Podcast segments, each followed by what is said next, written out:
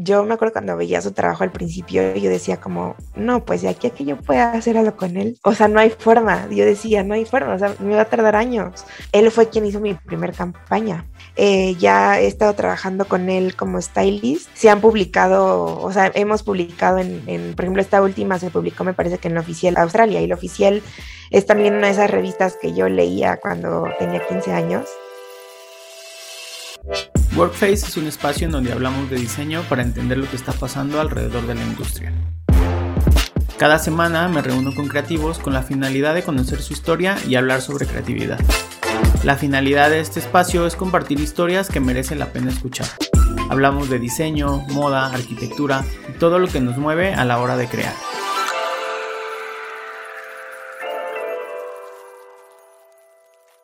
Hola y bienvenidos a un episodio más. El día de hoy nos encontramos con Steph Abraham, diseñadora de modas y egresada de centro. En Instagram la puedes encontrar como Steph Abraham y también puedes encontrar su marca como Blanco Abraham. Mientras estás escuchando esto, te invito a que busques en redes sociales todo su contenido, ya que constantemente está actualizando sus redes y publicando todo en lo que está trabajando. Bienvenida, Steph. Gracias, hola. ¿Cómo estás? Bien, bien, bien. ¿Cómo estás tú? Me gustaría que, te presentaras, que, que, platicaras a la gente que nos está escuchando quién es Steph, cómo llega al mundo de la moda y cómo ahora está haciendo todas estas cosas que podemos ver en Instagram y en redes, colaborando con muchísimos marcas, colaborando con muchas editoriales. Ya desde hace un buen ratito que sigo tu trabajo, siento que me ha tocado como ver toda esa transición de 0 a 100, y digo 0 en el momento que te conocí y 100 en el punto donde estás, porque literalmente siento que estás haciendo muchísimas cosas, pero ¿quién eres y cómo llegas a este mundo de la moda? Eh, gracias, Tom. Pues sí, sí ha sido, te ha tocado ver como el, el transcurso. Eh, ha sido una travesía. Pues ve, yo eh, soy diseñadora de moda y textil, como dices, egresada de centro. Eh, tiene dos años, van a ser dos años que salí de centro. Em, y pues fue una cosa súper interesante, porque la verdad es que a mí siempre, o sea, siempre me ha gustado la parte de, de moda y de textiles, todo lo de las revistas, fotografía, periodismo de moda y todo. Pero la verdad es que antes de entrar a estudiar yo estaba como eh, colapsando un poco entre qué carrera eh, estudiar y siempre estaba muy metida como en el mundo de, historia del arte, de la curaduría, de los museos. Me gustaba mucho como esa parte artística, también la gastronomía. Entonces, eh, justo antes de entrar a estudiar moda, me tomé un, año de año sabático. me metí como unos cursos de, de costura y estuve como, ahora sí que mm, llenándome de información visual, eh, metiéndome muchísimo más al mundo de la moda tal cual como, o sea, diario leía, diario veía, diario investigaba y fue ahí donde me cautivó todavía más, ¿no? O sea, yo toda la vida como que he consumido moda, pero creo que eh, fue en ese momento en el que dije, sí, sí es para mí, ¿no? Entonces, eh, pues recuerdo que en ese momento, cuando hice el examen, eh, me sentía yo súper nerviosa porque centro era como, antes era como una escuela mucho más chiquita, como mucho más de nicho y, estaba como muchísimo más enfocada como a esa parte, ¿no? De personas que realmente les apasionaba y les gustaba. Y cuando me, me mandaron la carta que me habían aceptado, pues yo estaba como súper contenta, ¿no? Entonces, ya entrando como a la, a la carrera, eh, fue muy curioso porque el primer año eh, eh, yo llevé, nada, o sea, no llevaba nada de moda, ¿no? O sea, todo era literal, em, era un tronco común que también me gustaba mucho porque llevaba cine, llevaba arte, llevaba fotografía, llevaba dibujo, eh, llevaba visuales, o sea, llevaba como toda esta parte que complementó mucho a la carrera. Y cuando entro a moda, los primeros semestres yo me sentía como súper feliz, realmente me estaba apasionando mucho pero después como al quinto semestre me doy de baja de centro.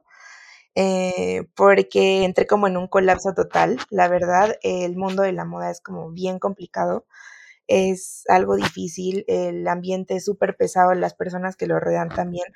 Eh, no, no estoy como generalizando, pero esas cosas que ponen en las películas y de lo que todos escuchamos, realmente sí es así.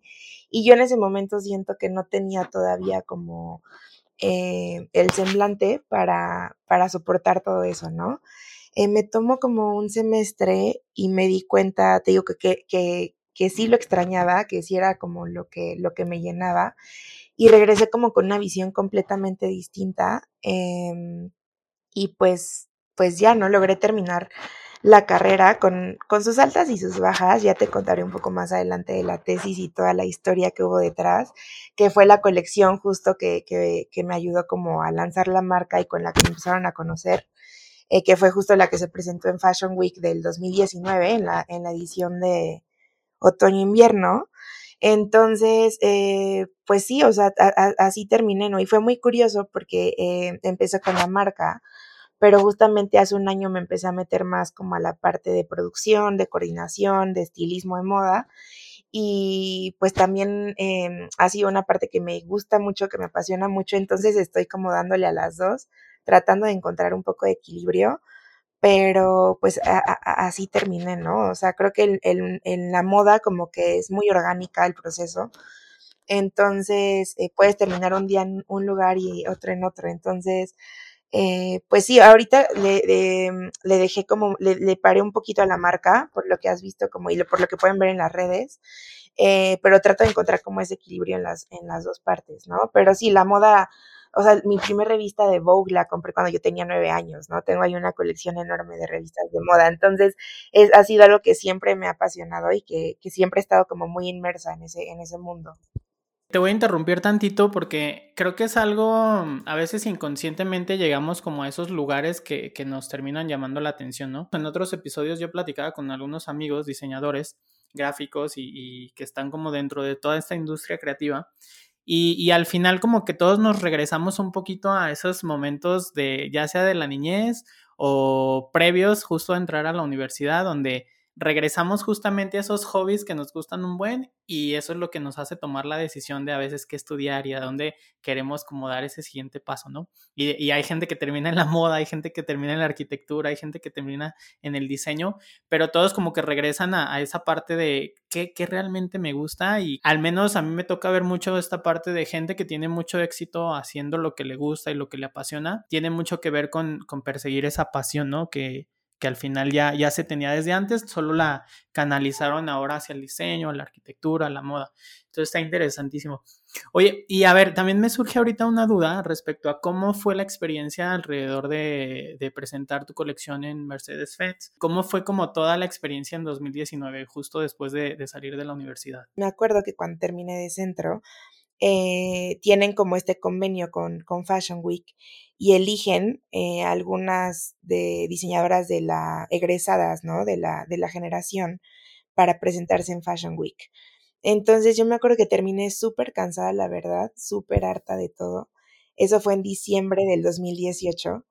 Y en enero em, me contacta uno de, el coordinador de, de centro de moda y me dice como, Steph, este, pues te estamos invitando junto con otras compañeras a Fashion Week, ¿no? Nos gustaría que, que participaras. Y yo la verdad estaba muy renuente, o sea, yo no, no estaba segura de, de, querer participar, la verdad, por toda la experiencia que había tenido previa y porque estaba muy cansada. Eh, y no estaba segura de, de, o sea, de en ese momento de presentarla en una plataforma así, ¿no? Eh, es una plataforma que yo llevo viendo desde que tenía 15 años. Yo, yo iba a los desfiles, ¿no? O sea, yo veía a los diseñadores. Me tocó ver como colecciones de egresadas de centro de otros años. Y entonces en enero eh, regreso a centro, acepto entrar con todo y lo que requería, ¿no? Porque te pedían hacer cambios de la colección, era volver a hacer otras piezas, este, hacer fittings de nuevo con las modelos, o sea, como que cambiar, no el concepto, pero sí afinar la colección, ¿no? Que tuviera como el nivel que requería Fashion Week. Entonces, y yo me presenté, si no mal recuerdo, creo que fue por, apenas fueron los dos años, hace unos días, en abril. Y entonces, el, el proceso previo a, creo que es como sí es muy intenso, ¿no? O sea, es de estar trabajando todos los días, ver que funcione visualmente, que vaya con el concepto, pero aparte es como muy distinto presentar una colección en donde sabes que lo va a ver como, va a haber editores, va a haber fotógrafos, que tiene que funcionar visualmente, que la tienen que entender, ¿no? O sea, aparte son seis looks. Yo soy súper intensa, o sea, por mí hubiera presentado de que 30, pero en seis looks tenían que entender el concepto de la colección, ¿no? Y aparte yo soy muy de que tenían que eh, entender también quién era yo, o sea, porque la colección habla mucho de mí. Entonces fue un reto, la verdad, sí fue algo súper pesado, o sea, como previo a la organización. Eh, y en el momento ya de Fashion Week, yo me acuerdo que ese día yo estaba súper nerviosa, eh, muy emotiva y muy sensible también, porque fue como esta onda de que, bueno, la he visto he visto Fashion Week durante, no sé, 10 años de mi vida y ahora yo voy a estar aquí, ¿no? Y el durante es muy interesante, o sea, te, te, yo me acuerdo que nos citaron en la escuela súper temprano, creo que a las 6 de la mañana, eh, carga la camioneta con todo, ¿no? O sea, la colección, en ese, en ese entonces usamos, creo que fue patrocinio de Nike, entonces cárgate como todos los zapatos, que no se te olvide nada, ¿no? Y llevarte como el kit por si se, descose algo y que, y no sé, los tocados y los accesorios y hace toda la lista. Y ya entrando como a backstage es una locura porque em, están como todos los diseñadores, están las modelos, ya están preparadas, pero tú las tienes que cambiar y aparte hay personas que te están ayudando a cambiarlas y tú, tú tienes la presión de que tienes que presentar. Y por otra parte estaba como el ensayo, entonces nos tocó ver como el ensayo de todo el carrusel, de cómo iba a ser la, la, sí, el carrusel, ¿no? De las modelos eh, de la colección junto con los visuales y la música. Y entonces eh, eh, yo estaba como muy impresionada en ese momento como en backstage, pero la verdad es que es un sentimiento bien padre, ¿no? O sea, ya cuando las ves todas como cambiadas, formadas ya para salir, ya con todos los invitados, toda la prensa, en mi familia, mis amigos, o sea, ya todos ahí presentes, ¿no? Después de tanto trabajo, la verdad es que no, no, no se compara, ¿no? Fue una experiencia en ese momento muy padre. Em, fue algo como muy rápido también. También fue, fue, fue em, algo en lo que yo tampoco pude tener mucho, mucha opinión al respecto. O sea, yo no podía elegir tampoco el make-up, ni el cabello, ni cómo quería, ni nada. Pero al final, bueno, también entendí que era como esta parte de, te digo, como de, de mm, eh, colaboración con, con Centro. Eh, y pues me dieron la oportunidad, ¿no? Entonces en ese momento fue algo bien importante y fue una locura porque terminando eso, eh, la verdad es que explotó, o sea, las redes explotaron. Eh, yo en ese momento me acuerdo que la concesión de mi colección la tenía centro, yo la tenía que dejar seis meses, no duré ni seis meses, yo la saqué antes porque me desesperé por mil situaciones y explotó, o sea, la colección se movió rapidísimo, entré a showroom, entré a Ophelia Showroom en creo que en julio van a ser dos años, y empezaron a pedirla y la empecé a ver en revistas y la, empecé a ver en fotos y fue una locura, o sea, fue algo que yo la verdad no me esperaba en lo absoluto. Hay varios puntos interesantes que a mí me llaman la atención. Una, obviamente, es eh, que Fashion Week es, es un, un, evento muy, muy grande que exige que, que, los colaboradores y que la gente que esté dentro obviamente tenga un nivel como muy, muy grande, que esté, o sea, que la colección sea perfecta, ¿no? Por así decirlo, y es un poco de lo que comentas, ¿no? Se tienen que hacer ajustes, se tiene que presentar algo como que ahora yo me regreso y yo no noté como ese cambio porque al final yo veía muy bien lo que presentaste una vez que saliste de la universidad y luego veo lo de, lo de la pasarela, entonces no, no me tocó verla físicamente la, la, la colección ese día, pero previo o, en, en, esa misma semana por ahí hubo, estuve con Alejandra de Cos documentando un poquito lo que ella estaba presentando y entonces yo creo que se siente un poquito como esa presión, ¿no? Pero creo que ya la colección o tu colección tenía un nivel como muy, muy alto ya, ya ahora que tú no lo estás contando, es como, ok, es, es, demasiada presión, eh, uno viene cansado obviamente de, de, haber salido y de haber terminado toda la documentación en la universidad, pero creo que también es, es, como una gran oportunidad y como consecuencia pasan estas cosas, ¿no? Como lo que comentas de que explotan un poquito las redes a partir de que se presenta ahí. Para quienes nos estén escuchando, porque es bien complicado ahorita, me gustaría que profundizara sobre el concepto que hay detrás de, la, de la colección. Entiendo que fue una colección muy, muy experimental, pero que tiene lugar en, en, en, muchos espacios, ¿no? Al final yo he visto que ahora gente que trabaja en televisión, eh, para videos musicales, o sea, la están utilizando en muchísimos lugares, pese dos años que la lanzaste, ¿no? O sea, se mantiene súper atemporal. Sí, es súper curioso eso, la verdad, porque mira, yo en ese momento ahorita profundizo un poco en el concepto, pero para que me entiendan un poco, eh, la parte conceptual experimental en moda en México todavía le falta mucho. Falta muchísimo para llegar a ese punto de, eh, de, de, un, una, de conocer el concepto detrás de una marca experimental. Entonces, yo en ese momento tenía muchísimo miedo porque el discurso y el concepto que llevaba detrás de la, de la colección y de la marca no lo entendían. O sea, te lo juro, no lo entendían. Para mí era muy complicado el em, darles a entender lo que quería, como hablar con eso, ¿no? Porque al final, o sea, sí era algo como visualmente yo traía un discurso, pero también detrás de hay una explicación muy profunda. Entonces, em, en ese momento yo tenía mucho miedo, o sea, de que la aceptaran y de que se moviera como se ha movido y justamente esta, esta parte de la temporalidad que, que hablas, o sea, se me hace impresionante que después de dos años la sigan eh, pidiendo y la sigan sacando, ¿no? Y yo incluso ya llegué al punto en el que ya ni la quiero ver. O sea, yo ya estoy cansada de la colección, ¿no? O sea, yo por, por si por mí fuera ya la quemaría, ¿no? Pero ya llegué en ese punto, ya llegué a ese punto. En verdad sí llegamos como diseñadores y seguramente también te pasa que ves algo y dices, ya no quiero, ya fue demasiado, ¿no? Pero eh, eso me pasó mucho, ¿no? Entonces, hablando ya como del concepto, eh, en sí la marca, como te comento, es una marca experimental, ¿no? Em, surge como un poco por la parte, eh, es como esta inquietud mía de crear algo más irreverente, algo más provocativo y dramático, ¿no? Pues la verdad mi discurso fue mucho en la parte de cuestionar la moda como la conocemos hoy en día, ¿no? A través de una visión, se llama la belleza de lo grotesco para quienes no la conocen, entonces a través de esta visión como grotesca, yo me empecé como a preguntar realmente qué es algo grotesco y qué es algo bello, ¿no? Y eh, la colección es súper maximalista, es súper artística y empecé como eh, buscando eh, romper los estereotipos clásicos y convencionales que conocemos, ¿no? Tanto visualmente como también en, en la parte táctil, ¿no? O sea, la colección es súper experimental también en los textiles. Y con la marca y con la primera colección yo buscaba explorar la transformación y la metamorfosis del ser humano tal cual, ¿no? llevándola como a este descubrimiento de, por así decirlo, de un estado de imperfección, pero esa imperfección bella que no conocemos, esa imperfección sublime, a través de la deconstrucción de piezas y de algo más orgánico, ¿no? Entonces, es, algo muchísimo más arriesgado.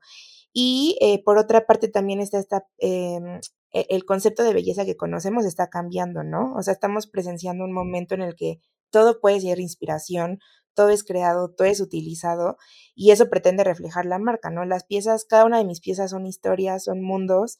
Eh, busco reinterpretar como esta parte ficticia de la realidad em, y, decir que todos somos bellos en una forma imperfecta y que estamos también rotos y que existe melancolía y que existe deleite detrás de esto, pero que eso también puede ser bello, ¿no? A través de la repulsión, eh, de lo monstruoso y de lo deforme que habla cada una de mis piezas. Entonces es prácticamente como una hiperrealidad de nuestras malformaciones y nuestras ansiedades, eh, puesto en una colección física a través de, las piezas, ¿no? Em, y por eso la belleza del grotesco. No me meto más porque puedo hablar como muchísimo y es un discurso muy largo que traigo, pero eh, pero más o menos por, por, ahí va, ¿no? Por eso las formas, los colores, las texturas están inspiradas en la sangre, en los órganos, en los fluidos, en la parte interna del cuerpo. Y, em, y bueno, de parte, detrás de la inspiración hay muchísimo, o sea, hay medusas, hay bichos, hay insectos, hay arquitectura, o sea, de verdad es una mezcolanza de cosas la colección pero es como el descubrimiento de, la belleza a través de, lo grotesco, ¿no? De lo que podríamos como encontrar repulsivo. Claro, claro, y sí, me, hace todo el sentido porque al final ahora que la puedan revisar en Instagram, tiene todo el sentido con lo que comentas ahorita, o sea, se puede asemejar a un trozo tal cual de carne, ¿no? Y eso de alguna forma sí lo hace muy grotesco, pero lo hace muy bello eh, cuando lo presentas. Este, está increíble, está increíble y creo que tiene... Em, o sea, tiene todo el sentido que después de dos años la sigan buscando y estoy seguro que van a pasar los años y con algo tan atemporal y tan bien construido la van a seguir utilizando. Pues tampoco hay que, hay que, creo que merece más orgullo el hecho de que la sigan utilizando y es una señal de que fue algo, algo bien, bien construido. Sí, y sabes también por qué creo que fue algo como bien importante para mí. O sea, aparte de ser la primera colección de la marca, fue algo como bien o sea, es, algo que habla mucho de mí, o sea, como de mi persona, ¿no? Porque en la colección no, no soy, o sea, si tú, si tú ves el Instagram y todo esto, no hablo yo mucho como de lo que soy yo, porque, y lo respeto, me ha tocado ver diseñadores que les encanta ser como el centro de su marca, ¿no? Pero en, en este sentido, o sea, creo que fue bien padre porque a través de esta primer colección, o sea, sí trascendió como esta parte íntima y sensible de mi visión, ¿no? O sea, yo o sea, e, es, como un remanente tanto del proceso que yo tengo como de mi personalidad, pero expresándolo a través de algo ya como más poético y emocional, ¿no? A través como estos mundos e historias que creo de las piezas. Y creo que de ahí la importancia también de, de lo que hablaba del concepto de la transformación y la metamorfosis, ¿no? Entonces, sí los invito como a ver los looks para que entiendan esta parte como de la exageración, personificada a través como de, de, estos conceptos que hablo del cuerpo, de la identidad, de la, reinterpreta de la reinterpretación de la belleza, ¿no? Entonces, para que puedan entender esta parte como de la repulsión de lo que hablo y de lo deforme, creo que sí necesitan verla, porque es como, es una colección con muchísimo estímulo visual y táctil.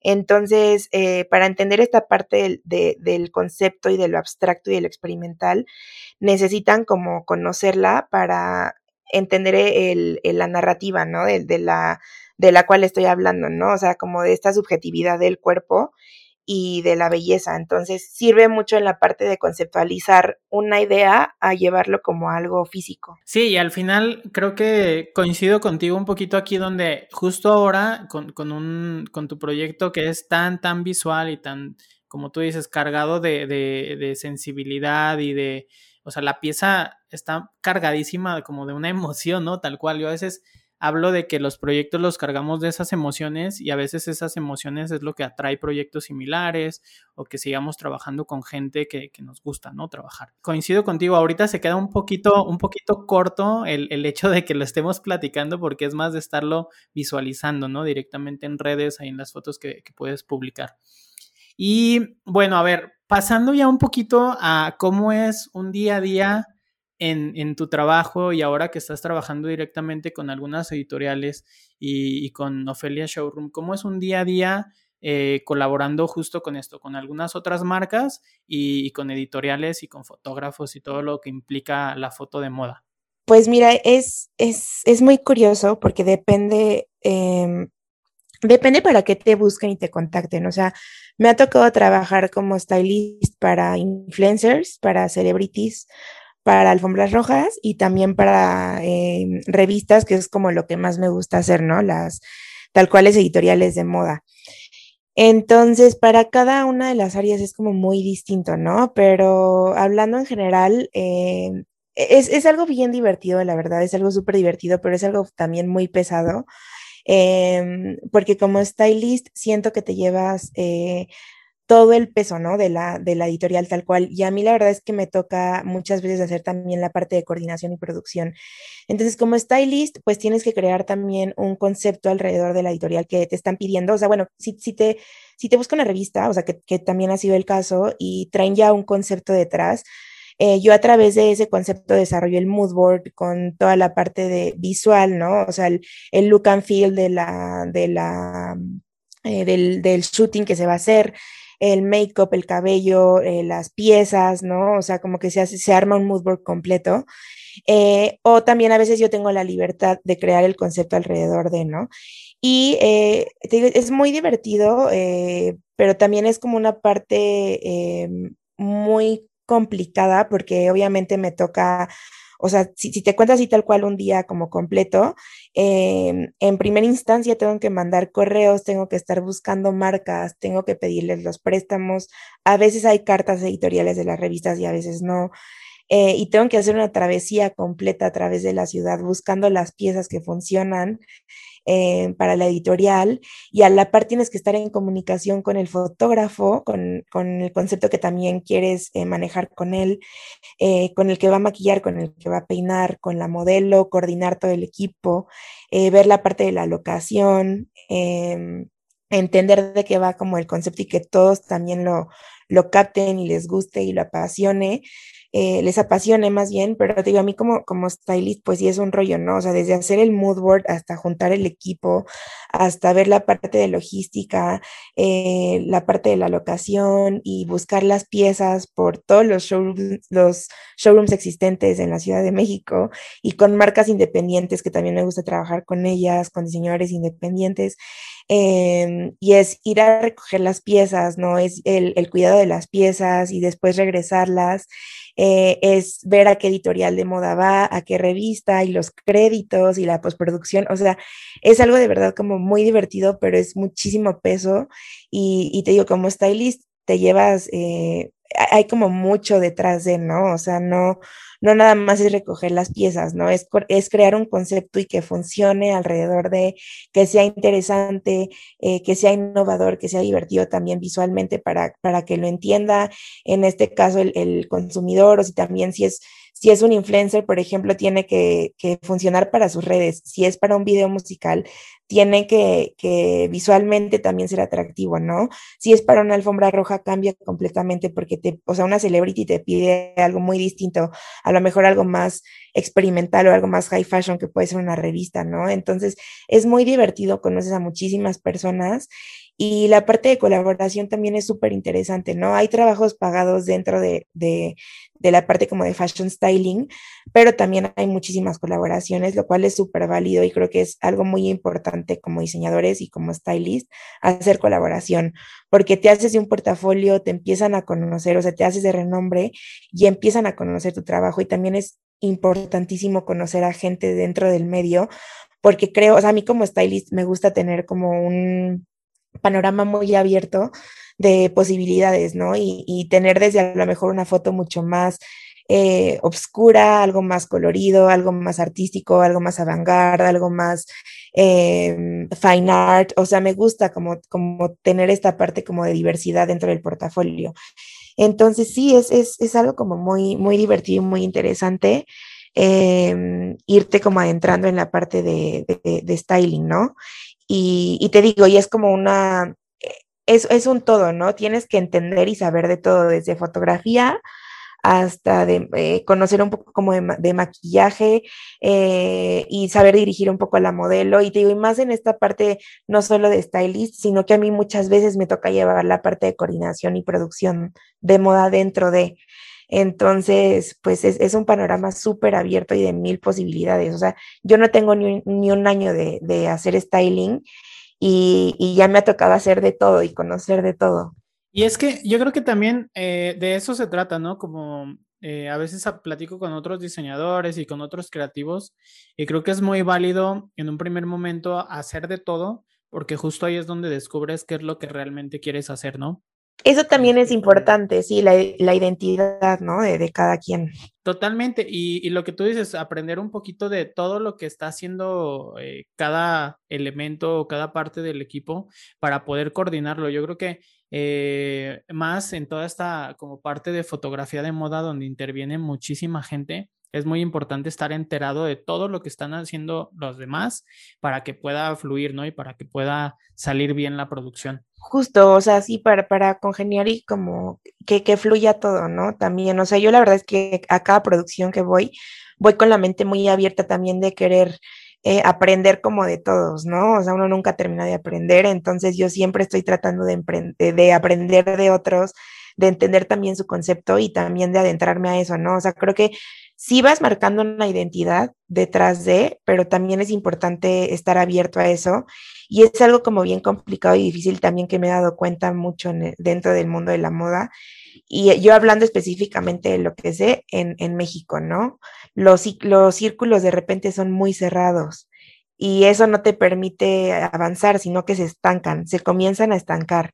Eh, desde un fotógrafo que solo quiere trabajar con un stylist o desde un stylist que solo es con un fotógrafo o con un showroom, o sea, se empiezan a casar tanto con esa idea que no fluyen y no están entendiendo que, que en el mundo del diseño, del arte, es eh, de la moda y de, todo, de toda esta parte es como muy orgánico el proceso y, y como en todo, un día pues estar eh, parado y posicionado en, en, en un lugar y, y, el camino te lleva a otro. Entonces es lo que siento que hace también falta muchísimo falta mucho en la parte de moda aquí en México también, que se habla, que se abran los círculos sociales dentro de. Acabas de llegar y de tocar un punto bien, bien importante. A mí me gustaría escuchar también cuál es tu visión respecto a lo que está pasando en la industria de la moda justo ahora en México o Latinoamérica, ¿no? En, un episodio anterior platicaba con un ilustrador que justamente está colaborando para marcas muy, muy grandes, marcas internacionales, y, platicábamos justamente de esto, ¿no? De cómo al empezar a trabajar por tu cuenta y al empezar a, a colaborar con marcas que pudieran parecer en un inicio muy pequeñas, de pronto llegas justamente a esas conexiones, ¿no? Creo que tiene mucho que ver con esta parte que comentas de no cerrarte, de ser muy, muy abierto, de querer aprender, de, tener esa, esa pasión por lo que haces, ¿no? Ese gusto. Me gustaría escuchar justo eso, o sea, ¿cómo es tu visión respecto a lo que está pasando justo ahora en torno a la moda en Latinoamérica? Wow, es eh, e-, es algo complicado, eh, la verdad, y, son varios puntos aquí. O sea, en primera instancia, creo que está esta parte que te hablaba de los círculos. Eh, he conocido a gente muy creativa, con muchísimo potencial, que en verdad les gusta muchísimo lo que, lo que hacen, hablando de lo que yo sé dentro del mundo de la moda, ¿no? Que les apasiona, pero que están como muy rezagados por esta parte, por esta otra parte que existe en México de los círculos, eh, de moda eh, en donde hay como eh, muchísimo elitismo, que, conocen, que tienen como muchísimos contactos, que, son los editores de las revistas más altas, de las plataformas más altas, y que se casan con eso y no permiten, te juro que, me ha tocado ver que no, no dejan que entres, o sea, no, tienen una barrera tan grande, están tan casados con lo que pasaba hace 10 años aquí en el mundo de la moda en México, que no dejan. Entonces ves al mismo fotógrafo trabajando para la misma revista, al mismo stylist trabajando para la misma revista, ¿no? Las mismas modelos por, todos lados, las mismas personas detrás del equipo. Eh, entonces creo que, creo que debe de haber un equilibrio. O sea, sí está esa parte como muy triste. Eh, que te digo, no, no, dejan entrar. Entonces, nosotros como, como freelancers, ¿no? O sea, en, mi caso, por ejemplo, yo tengo que buscar por otros medios y por otros lados. E incluso me ha tocado que valoren más mi trabajo eh, en otros lugares y en otros países que aquí mismo, porque aquí están muy cerrados y siento que eso está pasando muchísimo y no nada más en la parte editorial, eh, también con los diseñadores, se casan con los mismos, o sea, tú ves el line-up de cualquier semana de la moda y a veces están casados con los mismos diseñadores y se presentan en la misma edición los mismos 20 diseñadores y vemos lo mismo de siempre. Entonces, por eso también me, da muchísimo orgullo y felicidad saber que están saliendo muchas personas a querer traer nuevas plataformas presentando a diseñadores independientes, están abriendo revistas, ¿no? O sea, tengo amigos que son editores de revistas que están comenzando, pero con mucho potencial porque están buscando eh, que e, e, esta diversidad, ¿no? Dentro, dentro de, de, los mexicanos, porque aquí hay mucha creatividad y mucho potencial. El problema es que te dejen entrar, ¿no? O sea, que te adentres ahí. Y, y, poder como crear alrededor de eso por una parte. Por otra parte, también a veces eh, es, es, un medio súper mal pagado. Y, y, me ha tocado que muchas personas quieren que, que les regales ese trabajo y, y no, o sea, eh, eh, una parte es, importante sí es la colaboración de la cual hablaba, pero también deben de entender y valorar que, que hay un trabajo detrás de y que el trabajo de cada uno es importante, ¿no? Y los méritos dentro del equipo.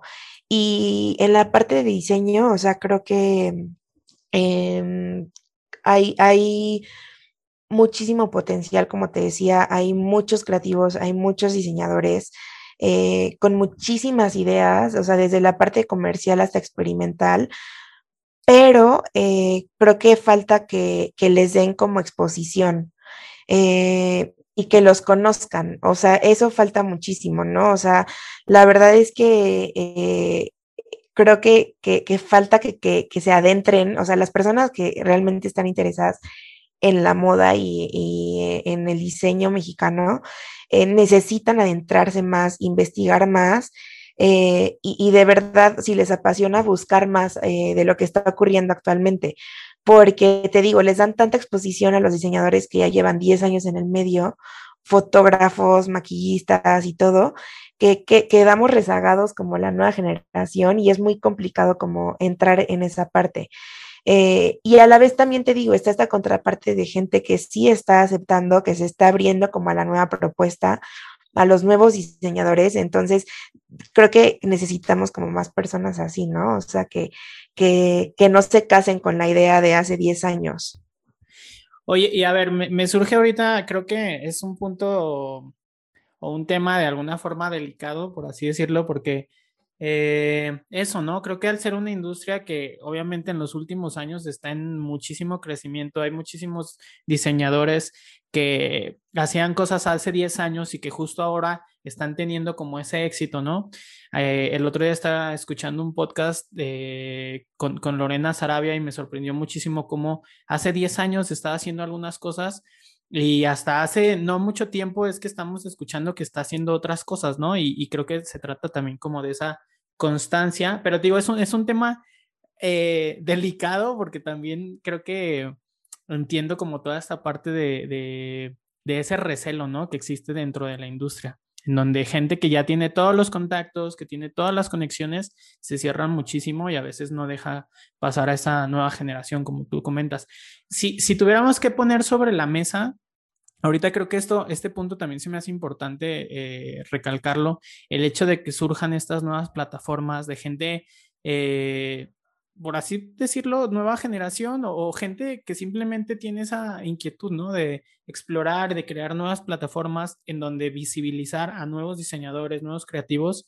Eh, ¿Qué otras cosas crees que son importantes hacer al día de hoy para que cambie esta situación de ese recelo dentro de la industria de la moda? Pues mira, la verdad es que eh, creo que a ver, aquí hay de dos, ¿no? Te voy a hablar como desde un punto muy personal.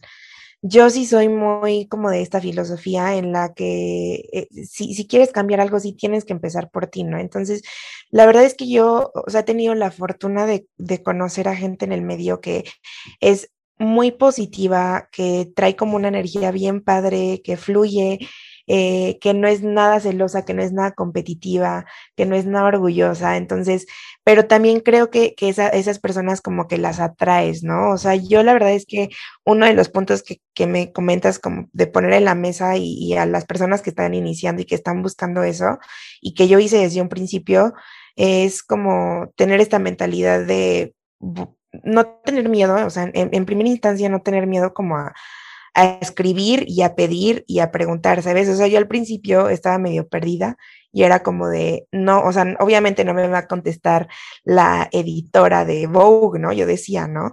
Pero ni modo, o sea, me, me puse a escribir a todos lados, te lo juro, escribía a fotógrafos, escribía, escribía a diseñadores, a modelos, a stylists, a showrooms, eh, digo, eh, desde un principio yo la verdad tuve como muchísima fortuna de, digo, de ir conociendo a las personas correctas, eh, pero a la vez, o sea, yo, porque incluso me hacen esta pregunta mucho, ¿no? De Steph, ¿cómo le haces? Es, y yo les digo, pues escriban, pregunten, pero también como que que, lo trabajen y que lo demuestren, o sea, porque detrás del diseño y de la moda debes de también como tener un o sea, material con que demostrar lo que estás pidiendo y haciendo. Entonces, es como a la par, ¿no? O sea, yo les decía, no tengan miedo. O sea, yo empecé a escribir y me contestaban y me decían, y así como de a lo mejor de 20 que le escribía, nada más me contestaban 5, pues con esos 5 empezaba a armar cosas, ¿no?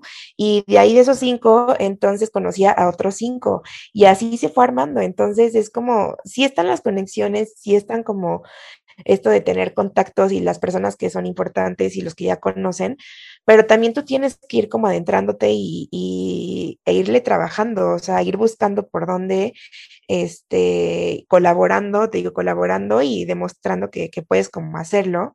Em, pero por otra, esta otra parte también, o sea, creo que, eh, bueno, a los que sea que me estén escuchando, eh, creo que es importante también como apoyarnos entre, entre todos nosotros, o sea, no, Em, no, es, no es tampoco tan fácil y yo la verdad es que, es que a mí, si llegan a pedirme como una colaboración o si necesitan ayuda en algo, yo digo que sí y lo hago porque te digo, si no nos estancamos. Entonces, este, no es tan fácil para un diseñador, por ejemplo, emergente. El otro día, el otro día justo hablaba con un amigo de eso.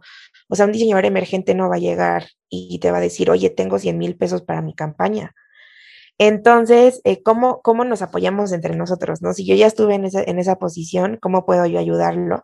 Porque al final también esa persona tiene contactos y te va eh, a aportar algo y, a partir de ahí vas a empezar, como te digo, o sea, a mí me ha tocado que por un fotógrafo al que ayudé, conocí a otros 10 y a través de esos 10 eh, conseguí trabajo, ¿no? En una editorial pagada, en un shooting con un cliente, lo que sea. Entonces, creo que digo, por eso es tan orgánico y es importante que, que, tengan como esa visión en mente. Sí, totalmente. Creo que justo ahora pones algunos puntos sobre la mesa. Eh, me gustaría como recapitular. Una es definitivamente construir un portafolio. ¿no? No podemos llegar frente a clientes y frente a gente con la que queremos colaborar sin un portafolio construido. En otros episodios y en otros episodios del, podcast hablábamos de cómo construir este portafolio y yo a veces, yo creo que se va a volver en una constante de la cual estemos hablando en los episodios, pero siempre hablo de una, hacer proyectos por mero gusto, ¿no? Colaboraciones, gente, gente que te ayude justamente a construir un portafolio y que tú los ayudes, ¿no? A veces llegan marcas y llega gente que te pide colaboraciones, pero no hay una reciprocidad entre lo que tú le puedes dar o lo que puedes sacar de ti y lo que tú puedes sacar de él. Creo que también ahí debe de existir ese balance, ¿no? De, de que sea mutuo. Totalmente. Y creo que esa es una forma muy fácil de empezar a crear portafolio el, acercarte con gente que está en busca definitivamente de esa necesidad de crear portafolio y eso es lo que definitivamente te va a llevar a, colaborar con esas marcas con las que siempre has querido trabajar. Así, siempre hay personas, en serio, te lo prometo, y, o sea, siempre va a haber gente que quiere trabajar, que quiere hacer, y que quiere crear. O sea, siempre existe, existe hasta de más, solo que no, no, no se atreven o no lo vemos, pero hay muchísimas personas que quieren hacerlo y trabajar, de verdad que sí. Esa ventana invisible que, que a veces eh, creemos que es totalmente un muro, ¿no? Y que a veces es muy fácil, justamente así como lo estamos haciendo ahorita. Eh, habíamos tenido oportunidad de platicar muy poquito y creo que ahora también con esto me ayuda a entender qué hay detrás de tu historia, qué hay detrás de todo lo que estás desarrollando, por qué estás en el punto donde estás. Eh, pero tan fácil como yo mandarte un mensajito y oye, vamos a grabar un, episodio para que más gente pueda escuchar tu historia, ¿no? Y de cómo llegaste a este punto. Que entiendo que es un punto que está en, total ascenso, porque son, son dos, tres años, pero creo que esto, eh, o por lo menos lo que veo que estás desarrollando, va en total ascenso, ¿no? Al ratito te vamos a ver ahí colaborando con, con otras marcas que, que probablemente ahorita podríamos decir, bueno, eh, parece un sueño, pero va a pasar. Pero sí, sí pasa así, te lo juro. O sea, yo llegaba a un punto, perdón, ya te super interrumpí, pero sí llegó a este punto en el que yo estaba como de, no, pues ya aquí a que pasa eso, eh, van a pasar años y más bien ahorita ya estoy en ese punto y, y, es como de, o sea, tal vez para mí, o sea, creo que, por, o sea, como individuos, tú sabes como a qué quieres llegar, ¿no? Y en ese momento, o sea, yo ahorita estoy en ese punto en el que digo, ya llegué al punto en el que creí que hace un año no llegaría. Pero como dices, es constancia y también es un reto. O sea, es, incluso, yo iniciaba con, o sea, con las editoriales que empecé, era como muy poco, pero es un reto porque es como, a ver, eh, con eso poco que tienes y que estás logrando, ¿cómo puedes crear algo grande? O sea, y es donde incluso se nos activa como este chip de creativos que traemos, ¿no? O sea, con eso, ¿cómo voy a ir logrando para ir escalando y, encontrar proyectos más grandes y hacer algo que realmente valga la pena? Pero te digo, es, es portafolio y es también demostrarle a las personas que, que ahí está y que está esa, está esa constancia. Sí, sí tienes que ser súper constante con esto, definitivamente. Y voy a abrir un paréntesis un poquito para que nos cuentes así de forma muy breve tres marcas con las que hace dos años o tres años pensabas que era imposible o que era muy complicado colaborar y que al día de hoy ya lo has hecho. Gente que de alguna forma ya admirabas y que decías, va a ser muy complicado, pero ya pasó. Pues creo que de los primeros, eh, que aparte quiero mucho y lo admiro mucho, eh, Judas Berra. Eh, Judas Berra es con el que, bueno, si, si ven las fotos en Instagram y no sé si ya las hayas visto tú, las que hicimos de África, Em, él es un fotógrafo que yo, eh, es creo que para mí el mejor en México, ¿no? Y la verdad es que yo me acuerdo cuando veía su trabajo al principio, yo decía como, no, pues de aquí a que yo pueda hacer algo con él. O sea, no hay forma. Yo decía, no hay forma, o sea, me va a tardar años. No, porque también eso es otra cosa, paréntesis dentro de lo que te estoy respondiendo, es eh, eh, eh, hablando primero, como te digo, como de, mexicanos, ¿no? O sea, antes de irme como al internacional, pues también estamos aquí, ¿no? Y es como el, ese apoyo entre nosotros. Entonces yo veía a Judas y era como de no hay forma. Y él fue quien hizo mi primer campaña. Entonces, este, y de ahí ya he estado trabajando con él como stylist y se han publicado, o sea, hemos publicado en, en, por ejemplo, esta última se publicó, me parece que en la oficial Australia, y la oficial es también una de esas revistas que yo leía cuando tenía 15 años. Y ahora como, o sea, tener publicaciones en, en lo oficial, por, por, ejemplo, es así como algo eh, muy grande, ¿no? Como, como para mí, ¿no? Incluso como diseñadora, ¿no? O sea, como diseñadora, eh, también, eh, cuando, creo que la primera vez que salí en Vogue, eh, yo lloraba, ¿no? De, de, así, o sea, de verdad no, no, lo, no lo podía creer. Entonces yo creo que, que, de esas como cosas y que hablamos, que me preguntas que hace 10 años o hace un año creía que no iban a ocurrir, es eso, ¿no? O sea, es a lo mejor salir en revistas como en Vogue, como en Lo Oficial, como en Gracia, pero también trabajar, por ejemplo, con Judas, que es uno de los eh, fotógrafos que más admiro, eh, si no es que al que más admiro, eh, Ignacio, Ignacio Muñoz es de cabello, pero él yo creo que también es de los más top eh, aquí también en México. Y cuando me tocó trabajar con él, eh, que ya han sido algunas ocasiones, también eh, a mí me volaba la cabeza, ¿no? O sea, porque él, yo lo, yo lo escuchaba, te digo, yo, él llevaba años trabajando en Fashion Week eh, y ha hecho como mil proyectos y es como súper de renombre. Y yo decía, no, pues de aquí a que me toque, ¿no? Este, utilizaron una de mis piezas con Mariana Zaragoza, que es de las top models aquí en México, ¿no? Este, con Annie Van Rickley, que es otra también top model aquí en México. Y yo, o sea, a todas ellas las veía súper lejanas. Y cuando menos te lo esperas, ahí estás ¿no? Este, y, ha sido también muy chistoso incluso con, con celebrities, este, ¿no? Que han utilizado como la marca. Y, por otra parte también ya como stylist, creo que es bien padre cuando ya incluso puedes eh, decir, ¿no? Que te prestaron de a lo mejor una marca como más importante, ¿no? Este, eh, como más de renombre internacional, ¿no? Ya cuando te sueltan la carta editorial para sacar Chanel o Fendi o Prada o Armani, ya es así como que increíble, ¿no? O sea, al principio dices como, yo como stylist al principio era así de dónde voy a sacar, nadie conoce mi trabajo, nadie me va a querer prestar y ya estoy en el punto en el que digo, ya puedo, ¿no? O sea, ya, ya, ya lo logré y, y digo, o sea, lo hacemos aquí en México, ¿no? A través de marcas internacionales o nos publican en, en, revistas internacionales, pero obviamente mi tirada es, es poder hacerlo allá, ¿no? O sea, poder, poder trabajar todo esto en, ya de modo internacional. Súper, súper. Y se me hace bien interesante escucharlo y creo que al final de eso se trata, como de que quede un poquito documentado y que otra gente pueda escuchar que se pueden hacer las, este tipo de cosas, ¿no? Em, eh, hay un camino, obviamente hay un camino que recorrer, hay, hay eh, como que pasar por esa constancia y ser muy, muy aferrado también a lo que quieres y cómo lo quieres para, para poder llegar a ese punto, ¿no? Es justo eso que dices, o sea, sí, sí tienes que ser, yo soy, en ese sentido, sí soy muy necia y muy aferrada. Eh, y me lo dicen mis amigos, y así es como hasta que no lo quieres, o sea, hasta que no lo obtienes, no, no dejas, o sea, como no suelto esa idea. Y es importante, o sea, te, te, prometo que eso sí es, es importante. Y, y, se los digo como incluso a, las que, a los que van iniciando, porque a lo mejor me escuchan y dicen, están igual que yo hace un año o dos, que decía, no hay forma de que yo esté ahí. Pero es constancia, de verdad es constancia y es actitud, es actitud y es trabajar mucho, ¿eh? O sea, sí, tampoco es de que, o sea, no es, no es de que se dé de un día para otro, es trabajarle muchísimo.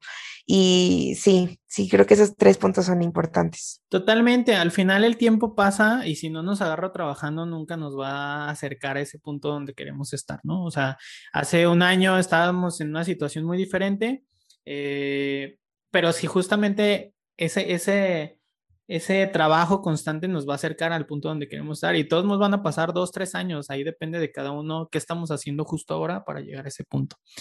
Pues mira, este, creo que casi ya vamos cerrando el episodio, eh, creo que este, este tipo de, de experiencias y de comentarios y de estas cosas que puedes compartir nos pueden ayudar muchísimo como cierre del episodio. Pero antes, eh, creo que ya se está volviendo una costumbre a través de los episodios poder cerrar con ¿qué consejo le darías al Steph de hace tres años, cuatro años, ¿no? ¿Qué consejo le daría a yo de hace cuatro años em, que estaba en la universidad? Pues mm, creo que le diría que, como, como, creer más en, mí, ¿sabes? Eh, creo que, que sí es esa parte de, creer en uno mismo, aunque suene súper cliché, em, y, no dejarte tampoco como llevar como por comentarios eh, de otras personas, eh, ni, ni, o sea, vaya, que no son constructivos, eh, pero creo que lo más importante que le diría es como cree, cree en ti, porque hace, hace años yo sufría mucho con eso, ¿no? Era mucho como el que dirán y le, irá a gustar y no le va a gustar y cámbialo solo porque esa persona te lo dijo. Y, siento que yo me sentía como muy eh, rezagada, ¿no? O sea, en, en, ese sentido. Eh, entonces creo que sería como cree, cree en ti y, creo que es como lo más importante, no, no dejes que otras personas vengan como a, influenciar esa idea, ¿no? De, de, lo que quieres y de lo que, de lo que quieres hacer. Eh, es como, como creer mucho en, tu potencial y, en lo que, las ideas que traes detrás y que, que, sí se puede lograr, ¿no? Entonces creo que, creo que es como, ese, ese sería el consejo principal, creer, creer en ti y, no, no escuchar cosas que, no van, ¿no? Cosas, cosas negativas que, las otras personas te dicen. Eh, y, sí, yo, yo creo que sería eso, ¿no? Totalmente, totalmente. Al final, em, creo que también se trata, por más que estemos en una industria en donde todo va de colaboraciones y de acercarse a gente que ya está en un punto a donde a veces uno quiere llegar, también se trata de eso, ¿no? De confiar en lo que tú puedes ser capaz y, conocer muy bien eh, todo lo que puedes desarrollar, cómo puedes eh, aportarles, ¿no? A esa gente que ya está en un punto muy alto. Y, eso, o sea, no, no tenerle miedo al final. No tenerle miedo y ser siempre tú también, creo que eso es bien importante. O sea, eh, me, o sea me ha tocado conocer a muchísimas personas que, cambian la forma de ser solo por querer encajar. Y eso está súper mal, ¿eh? O sea, yo, he descubierto que cuando eres como genuinamente tú en todos los sentidos, desde la parte creativa hasta personal, eh, logras más cosas. O sea, yo logras esa identidad como profesionista, pero también eh, logras que te conozcan por algo. Entonces, yo eso he descubierto mucho. ¿no? O sea, si a mí cuando alguien me dice que, que, o sea, que me conoce por, por Steph, sabe, sabe cómo soy y sabe de dónde, hacia dónde voy y de dónde vengo y es porque soy como muy transparente en eso, ¿no? O sea, soy quien soy y no tengo que estar fingiendo. Entonces creo que eso es bien importante también, o sea, creer en ti y, ser así tal cual, tal cual como eres, porque eso te forma una identidad a pesar de todo. Eh, te conocen por algo, ¿no? Dentro del medio, por ejemplo, en, en este caso hablando de, de como diseñadora y como stylist, eh, te empiezan a conocer por eso. Totalmente.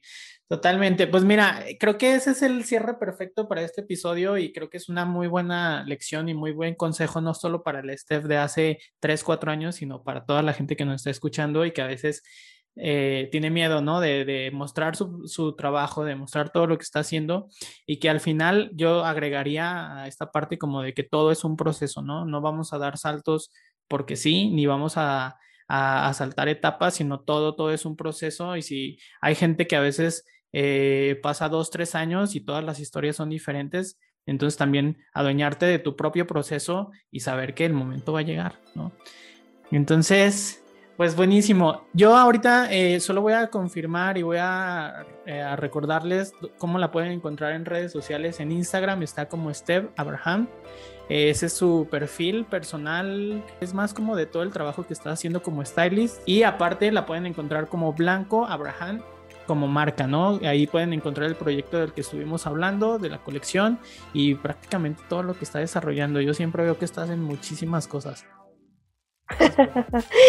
Ando siempre corriendo, no, no me puedo estar quieta, no me puedo estar quieta, soy muy inquieta, pero sí, sí, sí, sí, ahí pueden encontrar en el de Blanco Abraham como marca y cualquier otra cosa, duda o lo que quieran de styling, coordinación, producción, dirección de arte, lo que sea, es en el, en el que mencionaste, el Steph, Steph Abraham. Eh, con esto damos por cerrado el episodio y muchísimas gracias por acompañarnos, Steph. Gracias a ti, Tom, por la invitación. Yo súper feliz, la verdad. Muchas gracias. Buenísimo. Nos vemos en un episodio más.